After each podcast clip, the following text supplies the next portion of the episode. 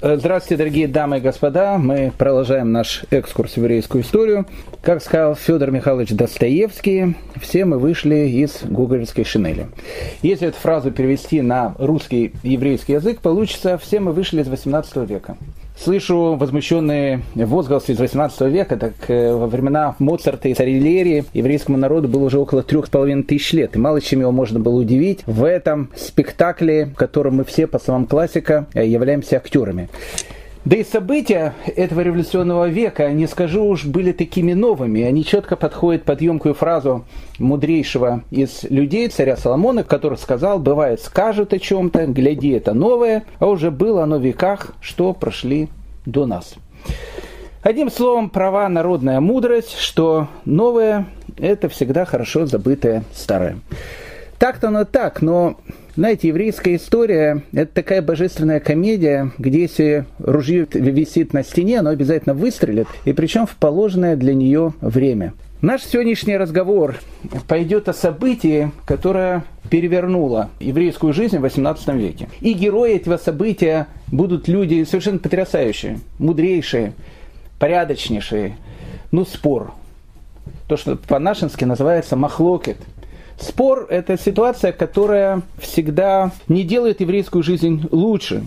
Мы попытаемся разобраться в истории этого спора. Но перед тем, как мы э, начнем сегодняшнее наше путешествие, я просто хочу еще раз обратить внимание на очень важную деталь. Не нужно судить исторических героев с позиции человека коронавирусного 2020 года. Век другой, обстоятельства, которые были, они были другими. И поэтому для того, чтобы понять ту историю, о которой я вам сегодня хочу рассказать, нам нужно будет окунуться в 18 век для того, чтобы оценить те события, которые произошли в ту непростую эпоху. Это все было очень такое длинное философское э, предисловие, как я бы сказал бы, философская присказка. А теперь мы начинаем э, обычную нашу сказку. Мы с вами закончили наш э, предыдущий разговор в том, что евреи во Франции, которые были изгнаны в XIV веке, в XVIII веке в этой потрясающей стране не жили, а обитали они всего лишь в нескольких городах. Э, обитали они в городе, который назывался Авиньон. Мы о нем говорили с вами на прошлом уроке. Город Авиньон, хотя находился во Франции, не принадлежал Франции, он принадлежал Тикану и руководил им римский папа. Там жили несчастные, ну не скажу, что такие несчастные, они жили относительно богато, относительно богато, но в принципе, в общем, несчастные э, ашкенадские евреи, которые жили в этом городе испокон веков. Мы говорили про этот город. В общем, город Авиньон. Там, где находятся ашкенадские евреи. Э, второй город, в котором жили евреи, мы его будем упоминать чуть позже, это город Мец. Мец – это Лотарингия, Эльзас, Лотарингия – это отдельная совершенно ситуация, отдельная совершенно история. Мы о нем сегодня будем с вами упоминать. Ну и третий город, где жили евреи, это Бордо. Бордо, мы с вами говорили, жили евреи необыкновенные такие, это были мараны, которые в этот прекрасный город приехали в 17 веке, причем приехали как испанцы и португальцы, католики. Ну, все, конечно, понимали, что они такие же испанцы и португальцы, как и турки и месхетинец, но так как они, в принципе, вели себя как испанцы и португальцы, были людьми очень богатыми, были купцами, были судовладельцами, э, были банкирами, э, они очень способствовали экономике города Бордо, поэтому на то, что, может быть, дома, а не тайно, когда никто не видит, э, во время праздника Песах покушают мацу, никто особенно внимания не обращал. Это были мараны, которые приехали, э, как я сказал, из Испании, из Португалии в 17 веке. В 18 веке э, их еще больше стало в Бордо. Но так как их влияние на городскую жизнь было э, очень-очень таким большим, то к началу 18 века э, наши герои, они как бы забыли о всей предосторожности, сняли с себя пионерские галстуки, комсомольские значки, сказали, что теперь мы за перестройку, начали выходить на митинги. В общем, одним словом, э, открыто начали соблюдать законы иудаизма. Был большой скандал, мы об этом говорили. Власти Бордо старались на это как бы закрыть глаза, не хотели раздувать скандалы. Но это были времена Людовика XIV, мы с вами говорили про этого необыкновенного короля солнца, э, который сам-то, в принципе, не прочь был там то, что называется, греху отдаться, но ради католической церкви готов, в общем, был пойти на абсолютно все. Э, и как-то вот, вот это вот Бордо, их терпели, на них закрывали глаза. Но когда по Франции распространился слух, что в Бордо такая лепота начинается, что как бы там и евреи как бы э, полуофициально живут, то шкиназы из несчастного Виньона, где их притесняли там по полной катушке, решили, а почему бы нам не перебраться в город-герой Бордо. И вот э, э, ситуация в городе Герой Бордо. Э, такие вот э, евреи, одетые в, в такие костюмы, э, хорошо пахнущие духами, э, с париками такие и так дальше. То есть на улице, ну, типичный богатый француз. Ну, как бы дома еврей. Э, будь евреем дома, как говорили э, в свое время, будут говорить в свое время еврейские реформисты, и э, человеком на улице. Вот они были, значит, католиками на улице, евреями дома. Ну, в общем, как бы все это знали, скандал назревал, но, в общем, как бы закрывали глаза. И тут из Авиньона начинают приезжать ашкенадские евреи в Бордо. Ну, и опять же, я не хочу никого обвинять. Э, я не скажу, что они были длинными пейсами, лапсердаками, не было у них таких, э, таких меховых шап, шапок, которые называются шештраймелы, так они, может, не ходили. Но вид у них, как говорят, как говорят очевидцы этого события, был совершенно еврейский. И в отличие от э, богатых маранов Бордо, которые были очень богатые, несчастные эти евреи Виньона которые приезжали, богатые евреи Виньона не приезжали в Бордо. Приезжали бедные евреи Виньона. Они ходили по улице, торговали каким-то товаром, и вдруг начинали, все начинали говорить э, в Бордо. Ничего себе, посмотрите, евреи приезжают в Бордо. Во Франции евреям жить запрещено. Ну и э, наши герои, э, Мараны Бордо, они тоже об этом не, не очень радовались.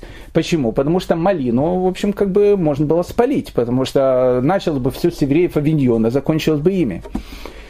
Ну и вот начинается такая катавация, когда власти Бордо постоянно выселяют евреев Авиньона, а мараны, которые там живут, стараются делать абсолютно все, чтобы евреев Авиньона в это самое Бордо не пускать. Ситуация очень некрасивая. То есть, с одной стороны, может, где-то ее понять можно, но с другой стороны, выглядит все это очень некрасиво. И тут мы подходим к такому, э, ну, как бы, этапу еврейской истории, который, с одной стороны, можно было бы пропустить. Э, но тогда вы не слушали бы наше повествование, вы скажете, что оно очень цензурированное, все, оно все черно-белое. Я вам скажу, наша история, она не черно-белая, она и цветная, поэтому э, в нашей истории бывали разные э, такие этапы. Поэтому я сейчас расскажу не про очень приглядный этап еврейской истории, который, кстати, в каких-то вещах, но только уже не с плюсом, а с минусом или не с минусом, а с плюсом, продолжается э, в нашу сегодняшнюю эпоху. Э, разве не бывает таких событий э, о том, что в современном Израиле у некоторых сефардских евреев они меняют свои фамилии на ашкенадские для того, чтобы их приняли в какую-то школу, в которую, говорят, мы принимаем ашкеназов, сефардов не принимаем. Я не говорю, что это повсеместная вещь. Если меня спросят, я скажу, что это просто полное безобразие. Но не надо так вот с плеча сейчас рубить э, и возмущаться э, то, о чем я сейчас буду рассказывать, потому что э, корень этих событий, о, котором, о которых мы говорим, ведь он же идет в самом начале всего, из-за чего произошло э, изгнание евреев э, из Святой Земли, разрушение Иерусалима, Иерусалимского храма и так дальше. Наши мудрецы говорят из-за такого чувства, которое называлось, называется беспричинная ненависть. А беспричинная ненависть, она всегда проявляется в таких вот вещах, что если еврей прилетит на Луну, он всегда построит две синагоги. В одну ходить будет, в другую то, что называется не ногой. Поэтому сейчас мы поговорим не про очень приятный такой э, эпизод в еврейской истории, но он был. И тут э, нам надо будет разобраться в причине этого эпизода. Итак, сефарды и ашкеназы. Ну, давайте, давайте э, не будем так огульно все говорить. Не сефарды и ашкеназы, а мараны и ашкеназы. Взаимоотношения. Ну, для того, чтобы это понять, нам нужно э, э, буквально 2-3 слова э, еще совершить небольшой исторический экскурс, чтобы было понятно, о чем идет речь. В 1492 году, когда из Испании изгоняют всех евреев, И евреи уходят из этой страны, где они жили намного раньше того периода, что там жили сами э, современные испанцы, визготы. Они жили там еще при римлянах, а некоторые говорят о том, что у них поселение было еще при финикийцах, потому что Испания была финикийской колонией и так дальше. Ну, в общем, как бы там ни было, в 1492 году, 9 ава, практически все испанские евреи уходят в никуда. Мы об этом говорили с вами. Куда ехать евреям? Их никто не принимает. Поэтому какая-то часть евреев поехала на территорию современной Италии. Ну, их было немного. В Италии мы говорили, что они не очень ужились, прижились и так дальше. Но какая-то часть поехала туда. Но тут начинает работать тут принцип, о котором говорят наши мудрецы. Никогда не приходит болезнь, прежде чем не появляется лекарство. Поэтому, прежде чем появилась болезнь, появилось лекарство. А лекарство это была Османская империя, которая в эти времена начинает только-только там развиваться, они захватили Константинополь и так дальше. И вот та самая Османская империя, видя о том, что гигантские массы евреев, непонятно куда их девать, никто их не хочет к себе принимать, турки их принимают. И мы с вами говорили, что большая часть сефардских евреев, они поселились на территории Турции.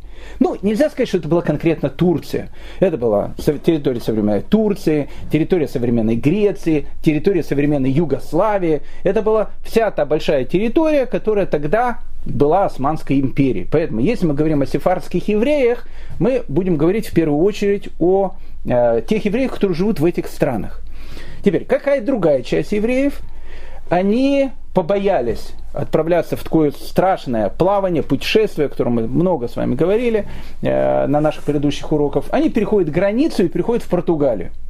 В Португалии происходит страшная трагедия, их насильно крестили, и, э, и они остались в Португалии уже как крещенные. Через какое-то время, в начале 16 века, португальский король после очередного там погрома э, разрешил евреям уехать из Португалии, потому что до этого границы были закрыты. И большая часть евреев, которые находились в Португалии, будучи уже христианами, уезжают. Куда им уезжать? В Европу уезжать опасно, потому что если они начинают там а, открыто исповедовать иудаизм, все могло закончиться костром, поэтому по большей части вот эти вот несчастно насильно крещенные евреи едут тоже на территорию э, Османской империи, на территорию Турции, Югославии, Греции, все что угодно но какая-то часть евреев там осталась. То есть, скажем так, граница для них не была закрыта. Они могли уехать, но они остались. Почему остались? Ну, во-первых, это уже было второе поколение – второе поколение евреев, которое жило при Советском Союзе. В Советском Союзе в синагогу никто не ходил.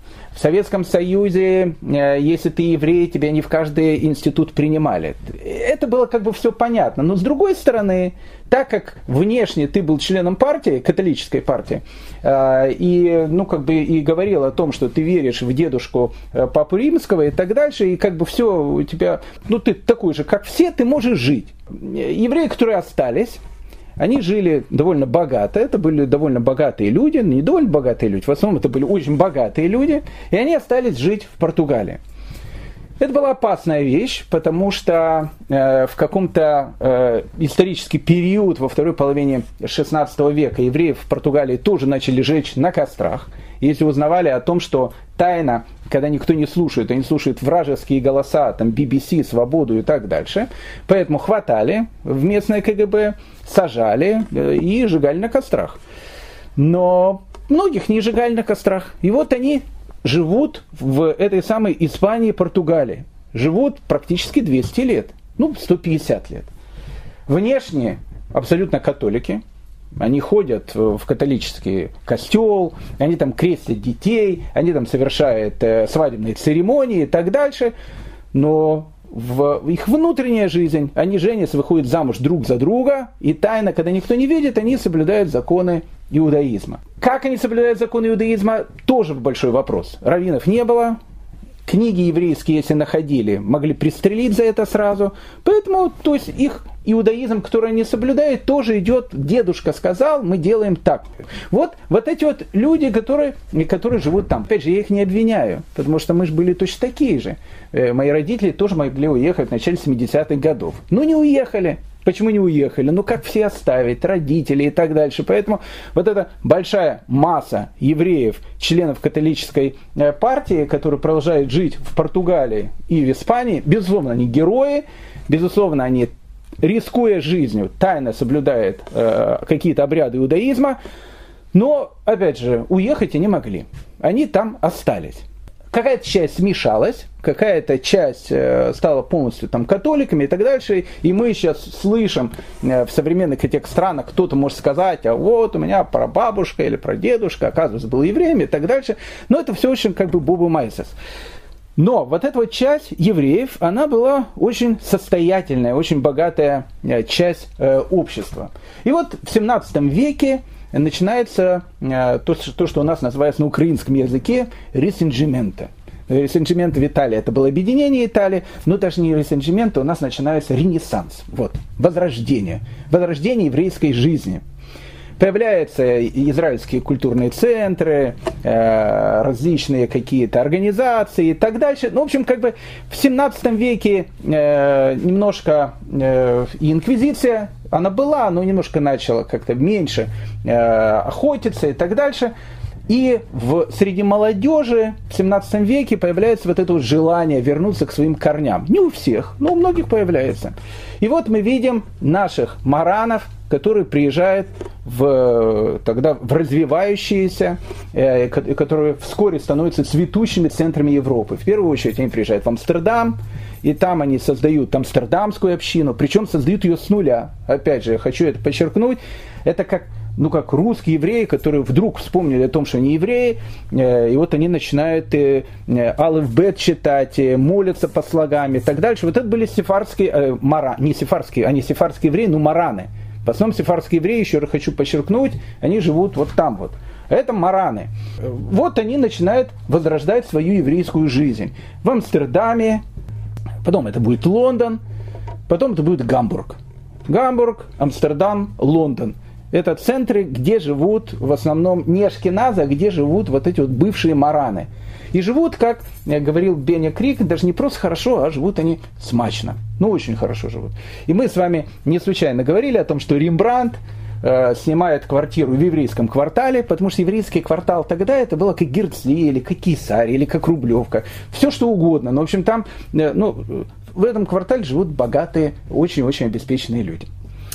Так вот, и тут мы подходим к самому главному. На протяжении почти 200 лет они тайно э, соблюдали законы иудаизма. Они были похожи на Гдали Шестака в молодости, э, когда во дворе там кричали «Агдали же», а мы слышали, что он-то на самом деле жид. Что я делал на эти вещи – я тут же лез с, с кулаками, со словами «я жид», ты сам жид, потому что жидом было быть очень и очень э, плохо, не хотелось. У нас э, в Киеве, где я рос, жидами называли воробьев. Э, я долго не мог понять, почему, и мне объяснил мой друг соседский, одноклассник. Он сказал, потому что они как жиды, они так бегают, прыгают, что-то берут и все. Поэтому, поэтому как бы я приходил иногда заплаканный домой, и папа мне всегда говорил, не волнуйся, Карл Маркс был тоже евреем. Если что, говори об этом. Вот так росли они, так рос и я. Так вот, э, в, на каком-то период, да, но, но, но они-то в глубине души понимали о том, что происходит полное э, безобразие. По какой причине? Ведь они являются потомками людей, которые жили на этой территории намного раньше, чем туда пришли из диких э, лесов, прошу прощения, вестготы. Э, которые были, ну, в общем, как бы, ну, дикарями. И вот они туда пришли. А евреи там, они уже жили. Евреи были намного цивилизованнее, намного грамотнее, все учились в институтах, э, все были с красными дипломами, кто-то был э, скрипачом, кто-то был музыкантом, кто-то был там юристом, кто-то был врачом. Ну, в общем, как, как положено, все. И вот, вот такая вот интеллигенция. И лауреаты местных португальско-испанских Нобелевских премий, они тоже были. И вот они постоянно ощущали о том, что вот они такие необычные, а их постоянно там в Португалии и в Испании выискивают, а нет ли у тебя еврейских корней. А если у тебя есть еврейский корень, тебя не, не принимают туда, не принимают сюда. Там было все, как было когда в Советском Союзе, только намного-много более страшно. И вот они приезжают в Амстердам. И потом они приезжают в Гамбург, а потом они приезжают в Лондон. И вдруг они сбрасывают с себя эти оковы, и они говорят, вот мы, вот мы, мы это выжили, эти 200 лет. Мы жили среди этих дикарей, мы это выжили, мы остались. И вот тут начинается такой комплекс, э, который можно очень часто увидеть и э, у наших современных евреев, э, когда начинается, человек начинает кичиться своей еврейской, даже не то что родословной.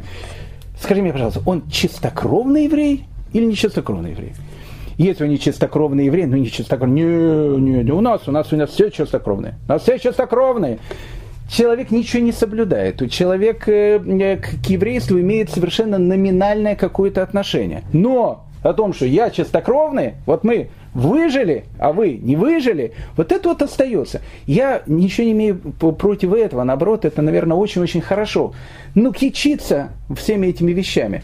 Поэтому э, мараны, которые приезжают в Амстердам, которые приезжают в Гамбург, которые приезжают в Лондон, которые живут в Бордо, у них есть комплекс. Я не знаю, ну, плохой комплекс, но, вот, но комплекс людей, которые, э, психологический комплекс, называйте это как угодно. Но все, которые не такие, как они, живут беднее, живут хуже и так дальше, они второсортные. И это иногда доходило до каких-то таких Э, вещей, э, ну, очень неприятных. Э, я же не случайно сказал, что когда приезжают эти евреи из, из Авиньона в Бордо, на них стучат и их выгоняют из города. По одной простой причине, потому что их считают тоже второсортными. В Амстердаме в эти самые времена у евреев стали появляться э, другие евреи. Как говорится в известной каббалистической фразе, евреи бывают разные, черные, белые, красные. Так говорится. И действительно, в Амстердаме появляются разные евреи. Появляются евреи-индийцы. Потому что в Амстердаме были те евреи, которые ехали в колонии, которые были на территории э, Америки. Это были рабы, это были слуги, ну, кто угодно, которые потом переходили в иудаизм, оставались свободными людьми и жили в Амстердаме, индейцы. Это были евреи-мулаты. Иногда такое было, что еврей мог взять в жены какую-то индианку, Э, не Индиана Джонса, это Индиана Джонс обычно берут в жены в Голландии, они брали индианок э, в жены, и ну, как бы были мулатки такие. А были негры, прошу прощения, э, сейчас говорят афроамериканцы, просто африканцы. И были африканцы, а ведь Black Lives Matter, все это знают, все эти вот вещи. И они тоже были евреи, и они тоже ходили в кипах. И вот тут вот начинается вот эта вот катавасия. 20, 20 Сивана 1644 э, года голландская, амстердамская синагога, центральная, она была единственная синагога, издает указ. Запрет вызывать к Торе чернокожих евреев. Ну и было написано очень правильными словами, ибо тем самым будет нанесен урон доброму имени нашей общины. То есть, если ты чернокожего еврея вызываешь к Торе, это, это некрасиво. Ну как, ну как, он же чернокожий еврей, мы евреи, а он черный. Поэтому кто его не вызывает. А, дальше больше. Мулаты, женщины, индианки, негритянки, их было меньше, в меньшей степени, но если они были, могли сидеть на женской части только выше восьмого ряда. То есть там были ряды, ниже восьмого ряда нет, выше восьмого ряда да. Ну и как бы э, поэтому э, чувствовали себя, скажем так, э, в этой бывшей маранской общине не очень так свободно и вольготно. Но тут время 30-летней войны. И 30-летняя война, когда в Германии, мы с вами говорили, еврейские общины и также были уже практически уничтожены, а сейчас они стали вообще нищими. Погромы Богдана Хмельницкого в Польше, к польским евреям относились еще с каким-то уважением, э, не как там э, каким-то это, ну, как, как второму сорту, но не совсем так второму сорту. То есть они все-таки польские евреи, они грамотные, что польский еврей мог прийти и сказать, кем был твой там дедушка э, там 50 лет тому назад, он в церковь ходил, а мой тут сидел в Польше, там Тур учил. Ну, в общем, как к польским евреям еще относились как-то с каким-то пиететом, но тут погром Богдана Хмельницкого, и они тоже становятся несчастными, бедными, обездоленными. И вот эта вот большая огромная масса беженцев э, времен 30-летней войны начинает ехать в Амстердам. В Амстердам и в Гамбург, в основном в Амстердам. Ну и тут э, э, ашкенадских евреев назвали Тудеско. Э, Тудеско становится э, ну, таким синонимом нищего. Если кто-то хотел сказать, если мама хотела сказать ребенку, что он плохо учится в школе, она говорит, будешь плохо учиться, Тудеску вырастешь. Тудеско никто не хотел вырастать. Тудеско это ашкенадский еврей. Нищие, нищие. Ну, еще была такая вещь, которая называлась Мосос Тудескас. Мосос Тудескас – это ашкенадская девица, это синоним служанки. Если сейчас э, синоним с, э, там, людей, которые там помогают, э, там работают и так дальше, у нас они называются гастробайтерами, в Израиле они называются там индонезийцами, еще кем-то. Э, вот там есть сидит бабушка, э, и кто сидит за вашей бабушкой? За вашей, вашей бабушкой сидит женщина, которую вот мы э, из бывших стран СНГ, значит, вызвали, она там с ними сидит. Ну, то есть у вас гастробайтеры работают. Ну, они гастробайтеры, ну да, работают, все это. Или Индонезия какая-то, или румынские рабочие. Так вот, в, в те времена в голландской общине за сумасшедшими и за стариками обычно следили Мосас Тудескас. Это ашкенадские девицы. То есть ашкенадская девица это точно так же, как сам Тудескас, это, в общем, как бы человек второго сорта. Ну, хорошо, второй сорт, ладно. Но Центральная синагога Амстердама издает указ о том, что Мосас Тудескас, то есть еврейская девушка, не имеет права приходить в Сефардскую синагогу. Э, более того, если она приходит в Сефардскую синагогу и отвлекает там э, как бы, представителей аристократии от того, что а вдруг на них кто-то женится, а вдруг женится.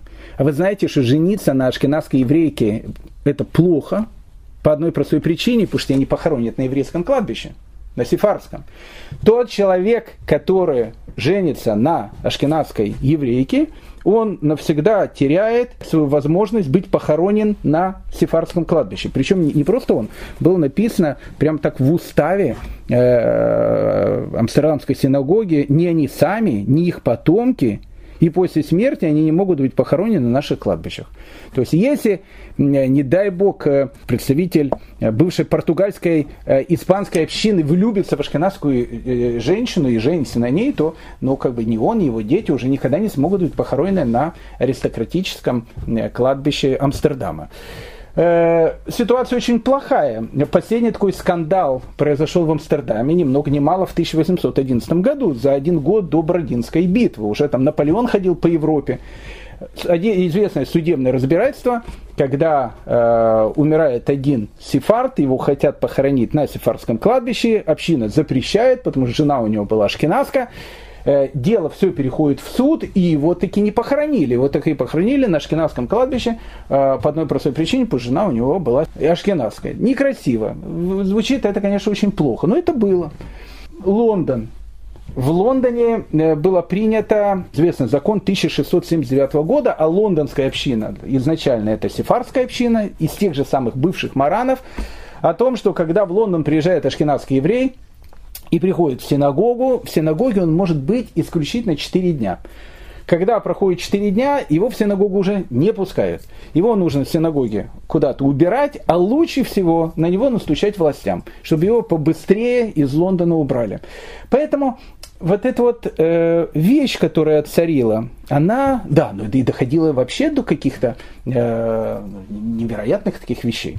Э, вы знаете, мы говорили уже об этом, что в свое время в Испании, в Португалии э, существовал такой э, закон чистоты крови. Мы много об этом говорили, поэтому Гитлер ничего нового не придумал закон чистоты крови, э, который говорил о том, что если у человека кто-то когда-то в роду был евреем, поэтому надо было все имели эти списки, Э, чтобы показать о том, что у них чистая родословная, они не могли занимать э, там должности такие, не могли быть такими людьми и так дальше. Поэтому э, не случайно у Сервантеса мы приводили эту вот историю, когда Санчо Пансес, он, он как бы о нем, когда Сервантес пишет, он говорит, у него как раз все было нормально, потому что у крестьян такого не было, а вот у Дон Хихота, он же был Доном, иди знай, все там Доны когда-то были Рабиновичами. Поэтому вот там существовала такая вот вещь. И вот эти мараны, которым постоянно выискивали, не было ли у них э, кого-то а, в роду, не дай бог, евреев, э, теперь начинает выискивать, а не было э, в, в роду у членов нашей общины кого-то когда-то, не дай бог, из ашкеназов или еще из кого-то. Поэтому в 1709 году в Амстердаме было принято постановление о том, что если приезжает в город человек, который говорит, а я, а я значит, э, э, сефард, он должен привести двух свидетелей. И не просто двух свидетелей, там было написано, на них будет возложена обязанность поклясться заповедью нашей святой Торы, что кандидат является членом испанского или португальского народа. То есть он должен привести двух свидетелей, которые подтвердят о том, что он является чистокровным э, сефар. Конечно, это безобразие, и, ну, ну и как бы финал этого безобразия, конечно, это Исхак де Пинта. Ну, фамилия Де Пинта сейчас очень известная такая сефарская фамилия. Вообще Де Пинта известный род такой, Исхак Де Пинта. Исхак Де Пинта был президентом голландской Ост-Индской компании. Ну, чтобы просто понять, э, голландская Ост-Индская компания это как э, Amazon сейчас. Ну, то есть, ну, как бы президент голландской Ост-Индской компании, ну, ну, скажем так, Абрамович у него был бы лакеем. Потому что ну, это, это был очень богатый человек. Ну, очень богатый человек из де Пинта. Ну, что, чтобы понять, э, маленький Моцарт со своей сестричкой его развлекали. А он, он, ну, он был человек очень богатый, опять же, он любил что-то писать, считался немножко таким даже писателем, э, писал по-французски. И однажды известный был такой э, эпизод, э, он выбросил с лестниц Жан-Поля Марата, который через некоторое время стал одним из таких лидеров экстремистских французской революции. Поэтому Марат летел у него с лестниц. Моцарт ему играл, Марат летел с него с лестниц. Э, э, Ицхак де Пинта человек очень-очень уважаемый. И в Голландии, и вообще в Европе очень уважаемый человек. Вот он посчитал о том, что э, нужно запретить евреям торговать рыбой и одеждой на улице. Э, потому что, ну, потому что евреи не могут торговать на улице. Евреи должны быть либо как Ицхак де Пинта, либо непонятно, евреи ли они вообще. Когда мы него спросили, а что делать с бедняками, сказал, всех бедняков нужно отправить на Суринам. Э, в Суринаме, пожалуйста, пускай живут вот эти бедные евреи, мы им будем помогать, конечно же. Но тут живут у нас, э, в общем, такие вот. Так вот, Исхак де Пинта. Э, в то самое время известный такой товарищ, которого звали Вальтер, а Вольтер э, это совершенно другая эпоха. Это эпоха, когда уже будет появляться совершенно другой антисемитизм. Это уже будет не религиозный антисемитизм, это уже будет антисемитизм нового такого разлива, секулярный антисемитизм. Э, Руссо, Вольтер. Вольтер был антисемитом, безусловно. Э, и ну, ну, он таким человеком был противным. Э, когда будем говорить о Вольтере, плохим характером был человек. Вольтер пишет свою известную э, энциклопедию, философский словарь. И в философском словаре у него есть статья «Еврей». И вот если прочесть э, в философском словаре э, то, что Вольтер пишет о евреях, ну, как бы, э, скажем так, общество память э, начала 90-х годов там отдыхало. То есть, ну, вот такие чисто просто антисемитские, грязные антисемитские такие вещи. А тут Исхак де Пинта. Исхак де Пинта возмутился ну, просто возмутился. Ну, то есть, как бы Вольтера он мог купить, продать и прибить, если бы хотел. Он был очень богатым человеком. А тут он возмутился, он Вольтера уважал. Очень, очень уважал. И он говорит, как такой уважаемый человек, как Вольтер, пишет такие вещи? О ком он пишет?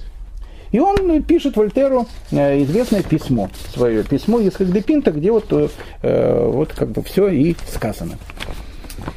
Если бы Месье де Вольтер считался со здравым смыслом, которым так гордится, он бы прежде всего отделил бы португальских и испанских евреев от остальных, ибо они никогда не смешивались и не объединялись с, массовой, с массовыми остальных сыновей Якова, поскольку они очень щепетильно относятся к тому, чтобы не перемешиваться ни посредством брака, ни посредством договора, ни каким-либо другим способом с евреями других наций. Не вот так вот. Дистанция между ними и их братьями настолько велика, что если бы португальский еврей, живущий в Голландии или Англии, женился на ашкенадской еврейке, он сразу потерял бы все свои особые привилегии. Он не считался бы больше членом португальской синагоги. Он не мог бы принимать участие в различных религиозных и светских обрядах. Он был бы полностью отделен от нашей нации. Они придерживаются мнения, что происходит из колена Игуды, почтенного семейства, которое было изгнано в испанские земли во времена вавилонского пленения. И это мнение ведет нас к стремлению отделиться и развивает в нас чувство предвосходства над всеми. Все остальные к нам относятся с почтением, и даже наши братья из других народов, имеется в виду Ашкеназы и так дальше, признают наше верховенство. Ну, вот, в принципе, и все. Все это закончилось, конечно, очень плохо, по одной простой причине, потому что где эти все потомки сейчас маранов? Они, конечно, смешались э, с общей массой э, и в, и в Амстердаме, и в и в Гамбурге, и в Англии, потом ашкенадское э, еврейство оно становилось доминирующим, потом все, все объединились, смешались, и теперь все это еще как бы одна э, общееврейская, то, что называется у нас тусовка. Но период истории неприятный, неприятный. Когда мы будем сейчас говорить о тех событиях, э, которые, будут, которые в принципе потрясут всю Европу, потому что э, в результате этих событий вся Европа, она разделится на два лагеря. Одни будут за, другие будут против. И это будет очень такой э, важный эпизод в еврейской истории, э, потому что только благодаря ему мы сможем понять и дальнейшие исторические события мы поймем, что такое хасидизм, мы поймем, почему первых хасидов преследовали. Биография Рамхаля, раби э, Машехаем Луцата, тоже для нас станет э, более понятной. Итак, э, и начнем мы нашу историю издалека. 7 Адара 1712 года на имя главного равина Сефардской синагоги Амстердама, Равшлома Элона, приходит письмо. Письмо за подписью человека, который подписался лузитанец. Лузитанец это португалец, это ни о чем. То есть, если бы человек просто подписался еврей. Лузитанец. В письме было написано страшные вещи. Было написано о том, что уважаемый Равин не представляет себе, что среди нашей э, сефардской общины святого города Амстердама присутствуют люди, идеи которой являются не просто ересью, является полным вероотступничеством. Я вам хочу сказать э, очень важный аспект. Мы когда-то о нем говорили, и я еще раз хочу его повторить. Он будет очень важен для всего 18 века. Шаптай Цви, его история закончилась в 1666-67 году. Все, она закончилась.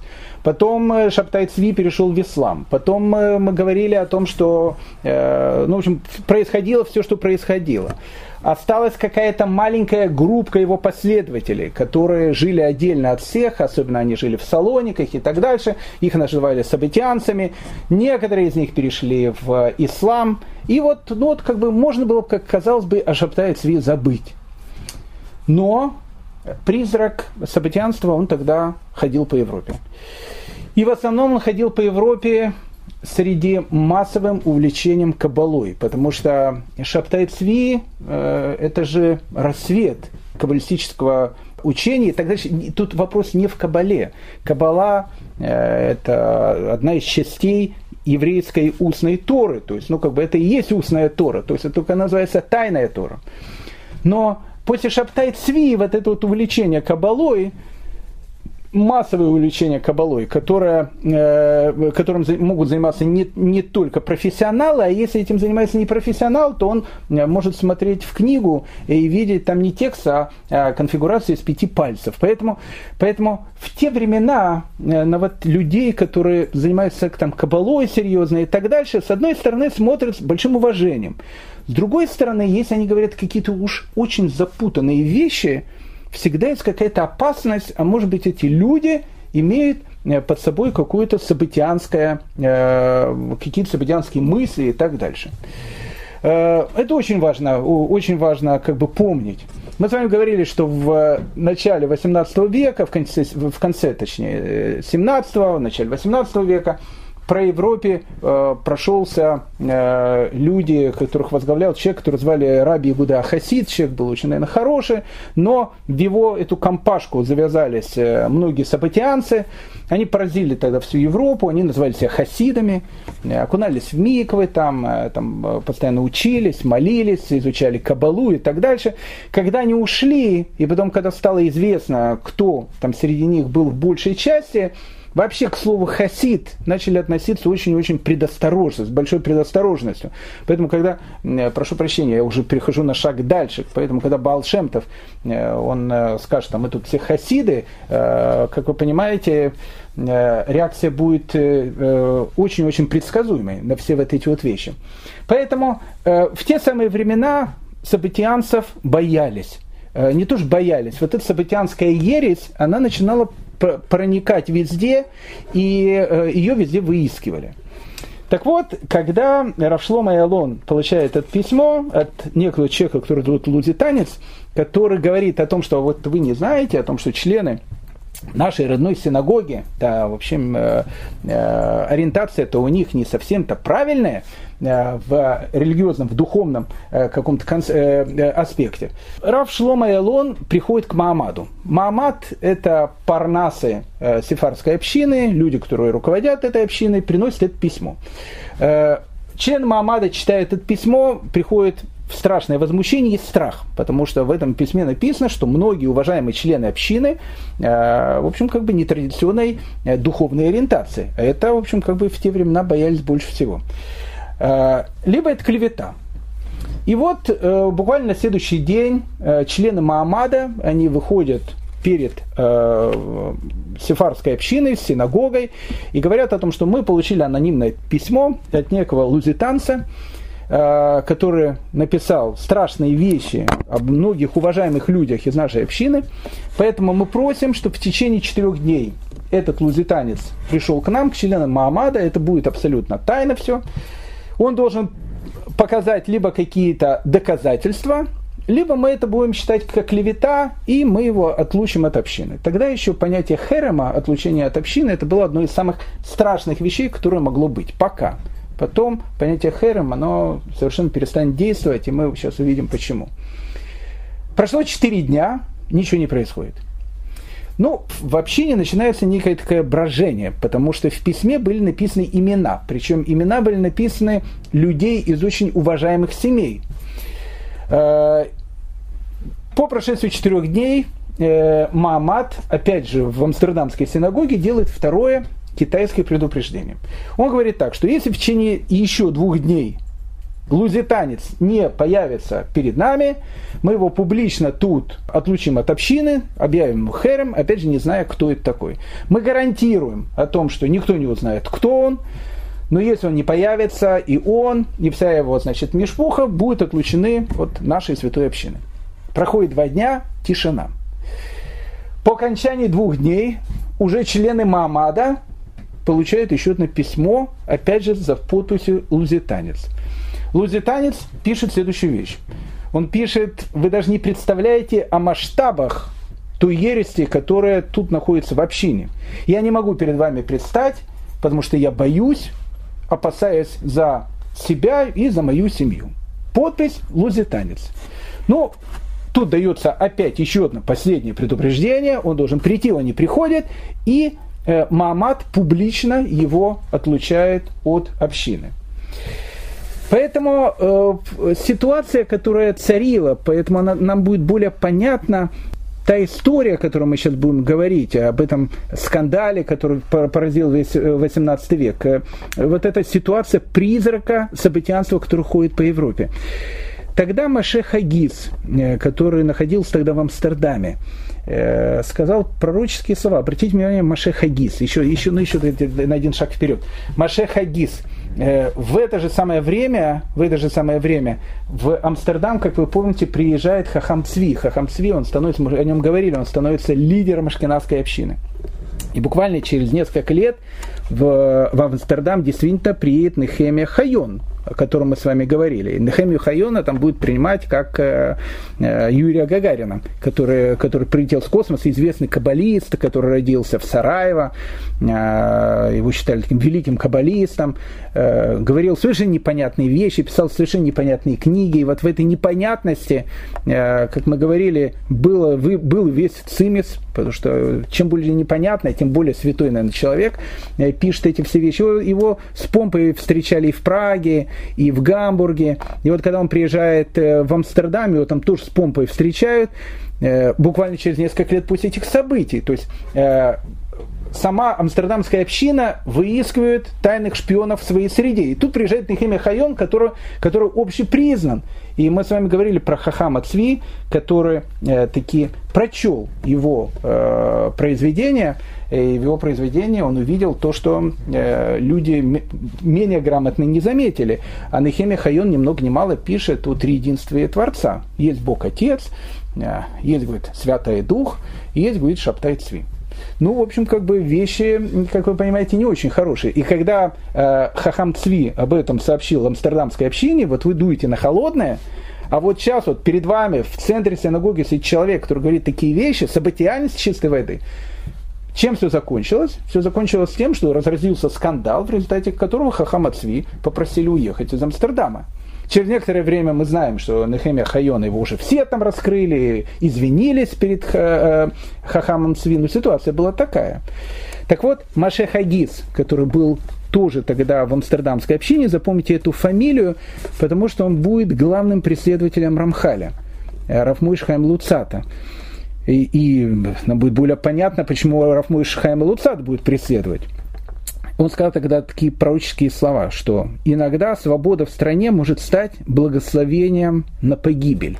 Э, он сказал о том, что так как в Амстердаме такая полная свобода и полная э, то, что люди творят все, что они там хотят, это может стать благословением на погибель. Это была точка зрения Машеха Гиза, которая потом э, превратится в довольно серьезный конфликт, который произойдет между ними и Рафмышхаем Луцат, Рамхалем. Э, итак, э, после того, как мы это все сказали, как вы понимаете, эпоха неоднозначная, я бы даже сказал, не то, что неоднозначно, взрывоопасная. 18 век – это взрывоопасная эпоха. И вообще все, что есть сейчас у нас, оно действительно выходит из 18 века. Потому что он начинается с хасидизма, заканчивается эпохой просвещения и так дальше. Э, в общем, как бы э, все, что есть в еврействе сейчас, оно действительно уходит корнями именно в 18 веке. Нам надо понять, увидеть эти корни – Итак, э, герои нашего рассказа, о котором мы начнем говорить э, сегодня, продолжим на следующем рассказе, это два великих человека. Два действительно величайших человека э, той эпохи. Один из них это Раф Яков Бен Сви Эмдин, или, как его еще называют, Явец.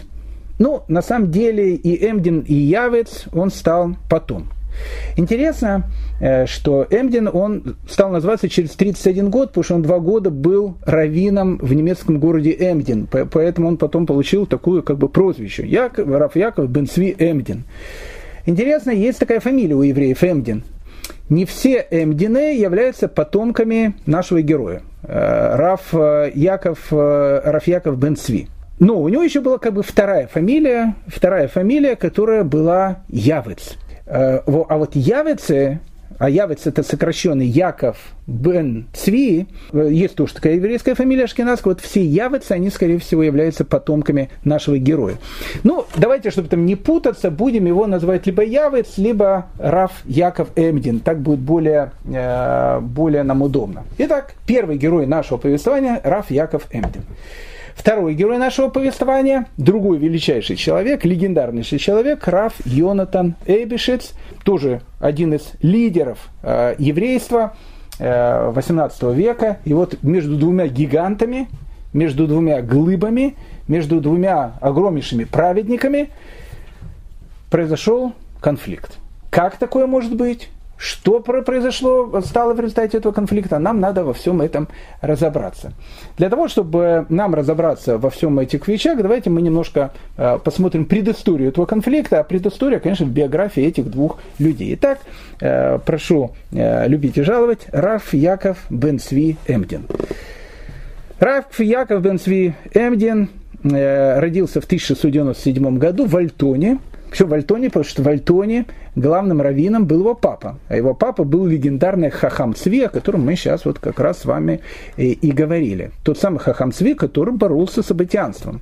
Э, потому что Нехемию Хайона в Амстердаме именно на чистую воду вывел именно он, Хахам Цви.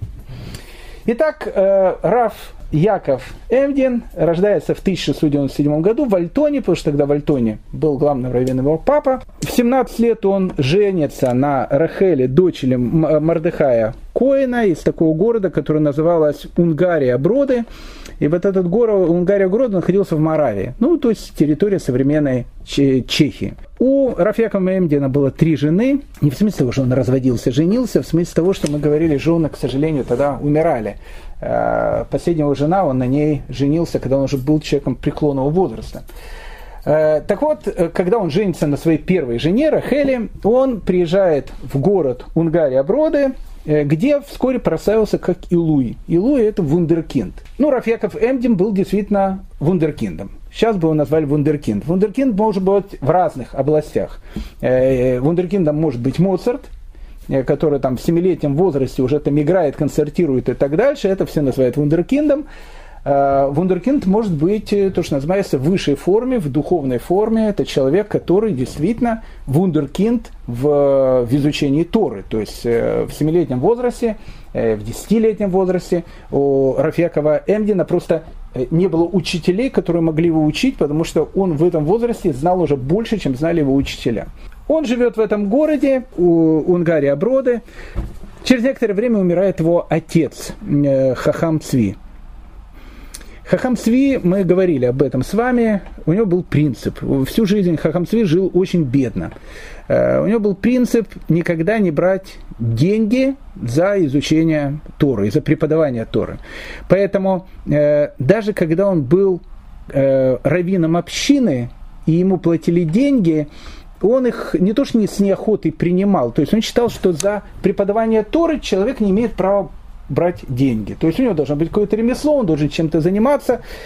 И э, хотя у него было очень много знакомых, людей очень богатых, которые могли из Хахама Цви сделать такого э, равина э, миллионера и так дальше, Хахам Цви всю жизнь был очень бедным человеком. И вот община, когда он был особенно раввином Альтона и Гамбурга, никак не знала, как этого э, Хахама Цви сделать так, чтобы его жена и его семья не голодала. А у Хахама Цви было в общей сложности 15 детей.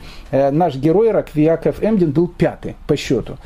Так э, для того, чтобы семья там не голодала, будучи главным раввином такого большого города, местное гамбургское еврейство э, предложило ему сделать такую вещь. У него были какие-то небольшие сбережения.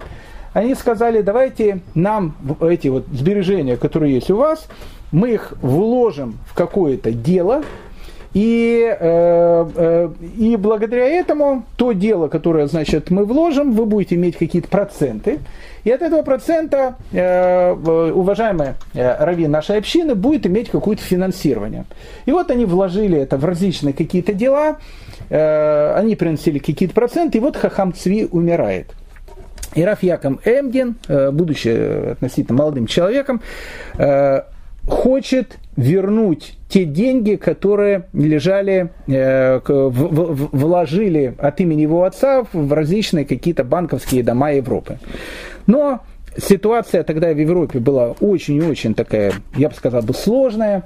Э, огромное количество людей, в которых вложили эти деньги, разорились, и поэтому он не смог ничего собрать. Только у одного человека, которого звали, звали Мордыхай Гамбургер, Э, Мардыхай Гамбургер был э, мужем дочери Гликелис Гамельна, о которой мы так много говорим. Она была такая героиня конца 16-го, начала 17 э, века, и у нее, опять же, было много детей, и они, в общем, вышли замуж и поженили за многих известных людей той эпохи. Так вот, Мардыхай Гамбургер, он жил в Лондоне, 10 лет прожил в Индии, проработал в Индии, занимался там поставкой драгоценных камней из Индии в Европу, стал очень богатым человеком. И э, вот это был единственный человек, который не просто вернул те деньги, э, которые у него были от э, Хахама Цви, ну еще дал э, какие-то дополнительные деньги Раф Якову Эмдину. И вот Раф Яков Эмдин, живя в Унгарии Броды, точно так же, как его отец не хочет получать деньги за то, что он как бы учится, он решает заняться каким-то бизнесом. И он занимается бизнесом, который в те времена казался очень и очень таким выгодным и интересным. Венгрии э, в то время э, очень ценилась, в Венгрии в то время очень ценилась э, козья шерсть. И вот он закупает в Венгрии козью шерсть, перепродает эту козью шерсть в Амстердам – в Амстердаме покупает одежду, и эту одежду он продает в Моравии. Ну, как бы бизнес, э, это там не Microsoft и не Apple, но, в общем, какие-то небольшие деньги э, Рафеков Эмдину он приносил, и его семья, она относительно э, безбедно жила э, в Унгарии Броды. Но потом произошло то, что обычно происходит, э, происходило в ту эпоху, конкуренция. Э, в Унгарию Броды приезжает некий немец э, со своими компаньонами, которые начинают заниматься тем же самым бизнесом, покупают ту же самую шерсть. Так как у них было намного больше денег, поэтому намного больше не могли покупать, закупать и так дальше. Одним словом, Рафьяков Эмдин практически разоряется, и он решает покинуть э, Унгарию Броды и, в общем, пересе, пере, переселиться э, на территорию, то, что называется там э, современной Германии. Э, интересно, что Рафьяков Эмдин – это еще одна очень важная такая вот вещь, которую нужно э, о нем сказать. Э, это был человек, который э, не просто был гением в Торе. Это был человек, который пытался Э, узнать многие вещи, связанные с, э, вообще с общей наукой.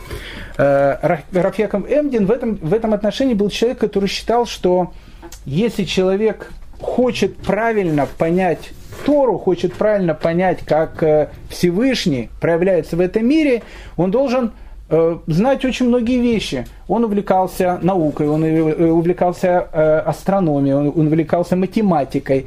Он считал о том, что Э, еврей Э, ему жалко тратить времени просто на чтение таких книг, поэтому он обычно, прошу прощения, читал их в туалете. Э, мы говорили с вами о том, что Вильнюсский Гаон, находясь в таких нечистых местах, написал целый трактат по математике, потому что просто так, когда человек находится не в нечистом месте, э, такими вещами заниматься жалко. А вот когда он находится там, действительно можно много нового открыть. Поэтому, прошу прощения, часто можно увидеть в домах до сих пор Э, у некоторых товарищей, не будем на них показывать пальцами, в некоторых местах э, лежащие какие-то книжки, которые жена постоянно оттуда убирает, кто-то их э, оттуда постоянно ставит. Ну, сейчас, конечно, это то, что называется понты, потому что тогда почти зачем читали в нечистых местах такие книги, чтобы не думать о Боге. Потому что когда человек заходит туда, он может подумать опять о Боге, это нечистое место, поэтому если он будет читать, может быть, не подумает. Э, но так как у нас обычно о Боге в, в чистых местах не особенно думают, поэтому если ставить их э, в такие места, в общем, как бы, ну, с Рафиаком Эмдином там все было на самом деле э, нормально. И он, в общем, как бы изучал. Рафиак Эмдин оставил совершенно потрясающие воспоминания, очень важные, кстати, и вот он пишет – я страстно желал овладеть немецким языком. Но, опять же, надо понять, что на немецком языке он говорил. Имеется в виду овладеть немецким языком, писать и читать. Он не умел писать и читать. Я страстно желал овладеть немецким языком, которому меня не учил мой благословенной памяти отец и наставник. И мне пришлось самому начать с изучения букв. Мое сердце всегда склонялось к тому, чтобы узнать и исследовать все, что связано с другими народами, их национальным характером и мировоззрением, историей, науками и ремеслами. Все это невозможно узнать из наших священных книг. А ведь чтобы общаться с людьми и знать, что им ответить, необходимо понимать обычаи той или иной страны, особенности его, ее государственного устройства – и особенности населяющие его народа. И не видя иного пути познать все это, кроме как из их книг, я напряженно, трудясь, короткий срок научился читать по-немецки, без всякой посторонней помощи и без всякого учителя и наставника. И вскоре я стал быстро прочитывать все немецкие книги, выходящие из печати, и постепенно научился читать по-голландски – а также понимать многое из написанное на латыни. И я прочел множество их книг по всем областям знаний, познакомился со всеми господствующими в мире идеями, с различными религиями и их обычаями, и мне открылось, что они думают о нас и о нашей святой вере. И я также страстно стремился постичь и понять явления природы, свойства минералов и целебных свойств трав и растений, и в особенности науку врачевания. Все это мои глаза обрели в их книгах. Раф Яков Эмдин действительно э, очень занимался медициной. Он был сам по себе человек очень больным э, с рождения. И э, он занимался медициной в первую очередь для того, чтобы как бы помочь себе с его различными болезнями, которые были у него. В частности, Рафиаков Веймдин считал о необыкновенно полезных свойствах чая. Он пропагандировал постоянно чай. Он считал, что если человек пьет много чая, у человека появляется дополнительная бодрость и, в общем, и так дальше. В этом отношении, конечно, он был абсолютно прав. Итак, Рафьяков Эмдин уезжает из Унгарии Броды э, и решает переселиться в тот город, где он родился, Альтона, Гамбург. Э, интересно, Альтона это была Дания, Гамбург это, это была Священная Римская империя, э, германская нация. То есть это было две разных страны. Сейчас Альтона и Гамбург это один город, Альтона это один из районов Гамбурга. А тогда это были две разные страны, мы уже когда-то об этом говорили. Э, Альтона Дания, Гамбург, грубо говоря, Германия, которой еще тогда не было. Не было Германии, но в общем как бы это отдельный город, вольный город Гамбург. В 1728 году ему предлагает должность э, равина в городе Эмден. Он там э, равинствует два года, он не любил страшно все эти почести и никогда не был раввином. Вот это был единственный период времени, когда он занимал равинскую должность. Он шутил постоянно, он говорил, что когда он произносит утреннее благословение, каждый еврей, просыпаясь с утра, Э, произносит благословение. Так, так одно из благословений, которое есть, благословен ты Господь за то, что э, Шилё Сани Авет, что ты не сделал меня рабом. Так э, когда он говорил Авет, он говорит Авет, это какое-то сокращение. Там есть три буквы. Ав, Б и Дин, глава Равинского суда. И он говорит, спасибо тебе Всевышний за то, что ты меня не сделал главой Равинского суда. Ав, Б и Дина. Ав, Б и Дина. Авет.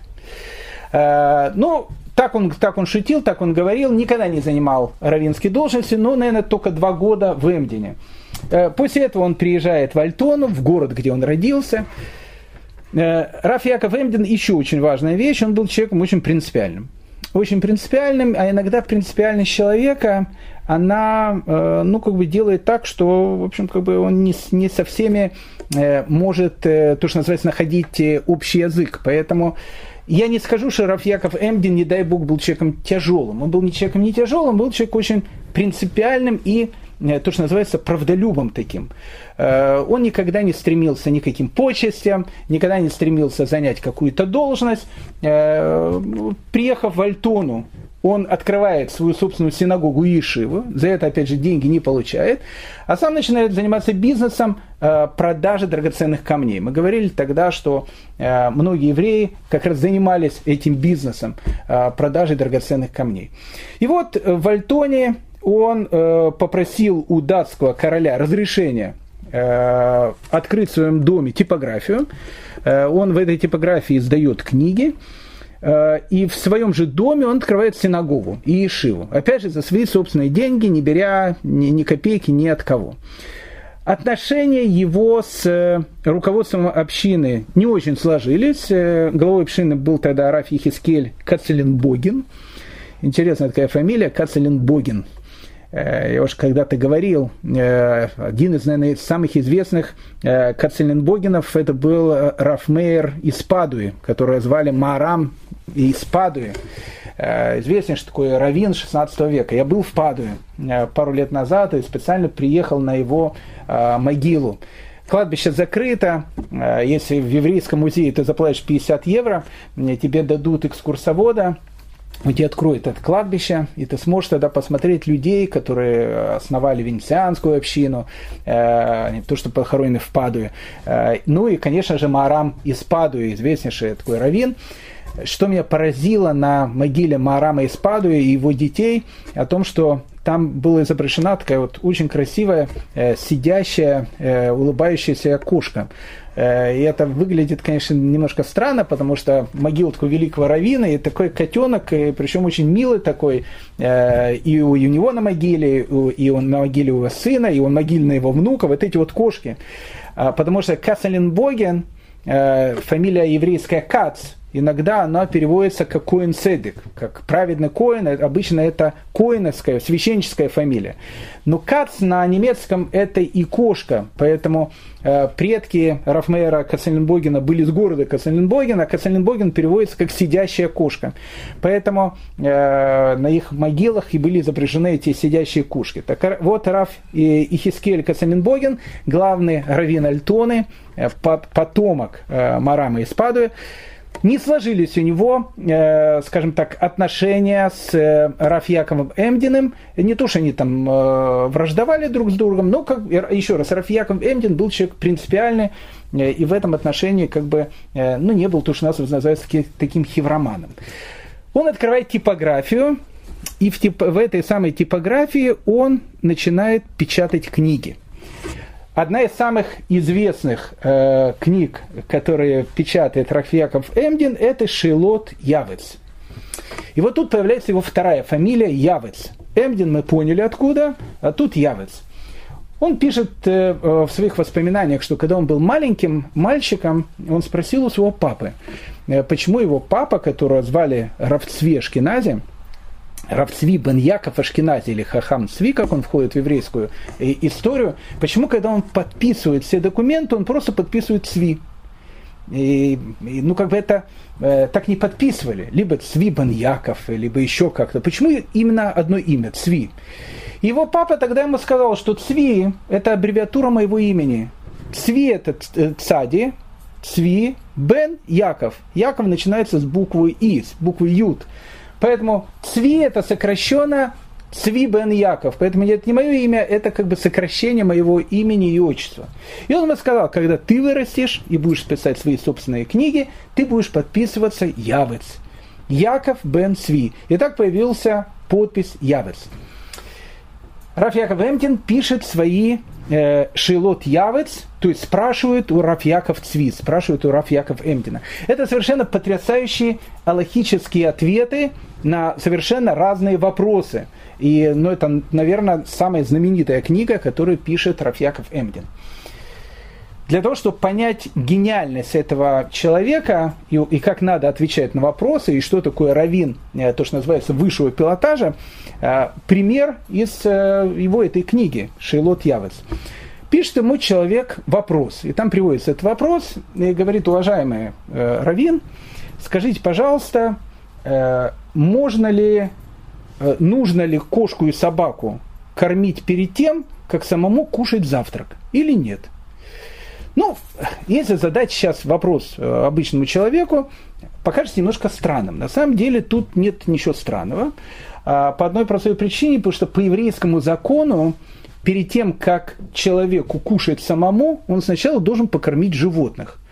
И поэтому э, человек задает ему вопрос, скажите, пожалуйста, э, нужно ли э, кошку и собаку кормить в первую очередь, либо э, сначала можно покушать, а потом покормить кошку и собаку. Как бы ответил Гдали Шестак? Гдали Шестак, наверное, вообще никак бы не ответил, а, а ответил бы, ну, в общем, посмотрел книжку и ответил. Раф Яков Эмдин пытается понять, что спрашивает человек. Э, вот это, кстати, выше пилотаж Равина. Когда задают все вопросы, как минимум, правильно ли я понимаю, о чем вы говорите. Он начинает свое размышление со слов. Он говорит, э, э, ну, как понятно, что спрашивающий имеет, наверное, какой-то глубокий Э, контекст в этом, э, в этом вопросе. Потому что чем собака и кошка, он говорит, отличается от других творений Бога. Ну, как бы, чем они отличаются? Почему, почему он именно собаку и кошку выделяет? Почему он там про корову не пишет, еще что-то? Ну, там написано, сначала надо покормить животное. Ну, как бы там написано, всех животных. Почему он выделяет именно собаку и кошку? Для того, чтобы он говорит, ответить на вопрос, нужно понять, что имеет в виду человек, который это спрашивает. Либо он говорит, человек спрашивает вот что. Дело в том, что э, все животные у евреев делятся на, две, на два части. Есть животное, которое называется хайот. Хайот – это дикие животные. А есть животное, которое называется бегемот. Бегемот. Единственное число бегема, множественное число бегемот. Это домашние животные. Кстати, интересно, э, есть такое страшное животное, оно описывается в книге Йова, оно таки называется бегемот во множественном числе. Когда э, в 19 веке в Петербург впервые, ну, так говорит легенда, в зоопарк привезли гипопотама, и люди начали ходить туда, они смотрели на него, говорили, ну, ну типично бегемот. Потому что в книге Йова, опять же, переводится, ну как слово, это бегемот, оно имя собственное, так и переводится бегемот. Что-то гигантское, какое-то страшное животное. Так в русский язык и вошло слово бегемот. Бегемот, э, вот это множественное число, э, еврейское слово бегема. Бегема – домашнее животное, бегемот – домашнее животное. И он говорит, вполне вероятно, Э, что спрашивающий этот вопрос думает вот что. Он думает о том, что э, скорее всего, когда написано в Торе о том, что сначала надо покормить животных, наверное, это относится только к домашним животным, а не к диким животным. Поэтому, наверное, он задает такой вопрос. Нужно ли первых кормить кошку и собаку, а потом кушать самому? Дальше он пишет. А может, он имел в виду другое? Может быть, спрашивающий вопрос имел в виду вот что – когда Тора говорит, что сначала надо покормить животных, Тора-то она имеет в виду домашних животных. А что делают домашние животные? Домашние животные в древнем мире в первую очередь у людей работали и приносили им какую-то прибыль. Поэтому вполне вероятно он спрашивает, что может быть в первую очередь нужно кормить тех животных, которые приносят какую-то пользу. А канареек и всяких рыбок можно покормить во вторую очередь. Поэтому он спрашивает про кошку и собаку. И пишет э, э, Рафеков Эмдин, так я хочу сразу сказать, что кошка и собака, они тоже приносят пользу. Потому что собака охраняет дом, кошка она ловит мышей. И вообще, когда Тора пишет, что покормить животных, она имеет в виду, что покормить животных надо абсолютно всех. Вне зависимости, приносят они пользу, не приносят они пользу. А вот теперь, дорогой товарищ, пишет Рафьяков Эмдин, постараясь понять, что ты пытался спросить в этом вопросе, я тебе отвечу в первую очередь нужно кормить тех животных, которые не могут покушать сами. Поэтому, если у тебя, грубо говоря, есть рыбки, и рыбки будут там голодными, или канарейка, которая будет там голодная, то э, она не сможет сама там летать и кушать, то в первую очередь ее нужно покормить. Но если животное может найти себе сама еду, если кошка там ходит по дому, ловит мышек, собака там ходит по двору, непонятно что там подкушивает, конечно, кормить ее можно, ну тогда действительно ее можно кормить во вторую очередь. Почему? Потому что они сами могут найти себе пищу. Я это привожу как пример гениальности этого человека. Равин, он никогда не смотрит на вопрос просто так, он смотрит на всю глубину этого вопроса. Все было хорошо, все было спокойно э, до 1751 года, потому что в 1751 году произошло событие, которое очень-очень повлияло на весь 18 век. Что это было, мы с вами поговорим на следующем уроке. Всем большое спасибо за внимание и всего самого доброго и хорошего.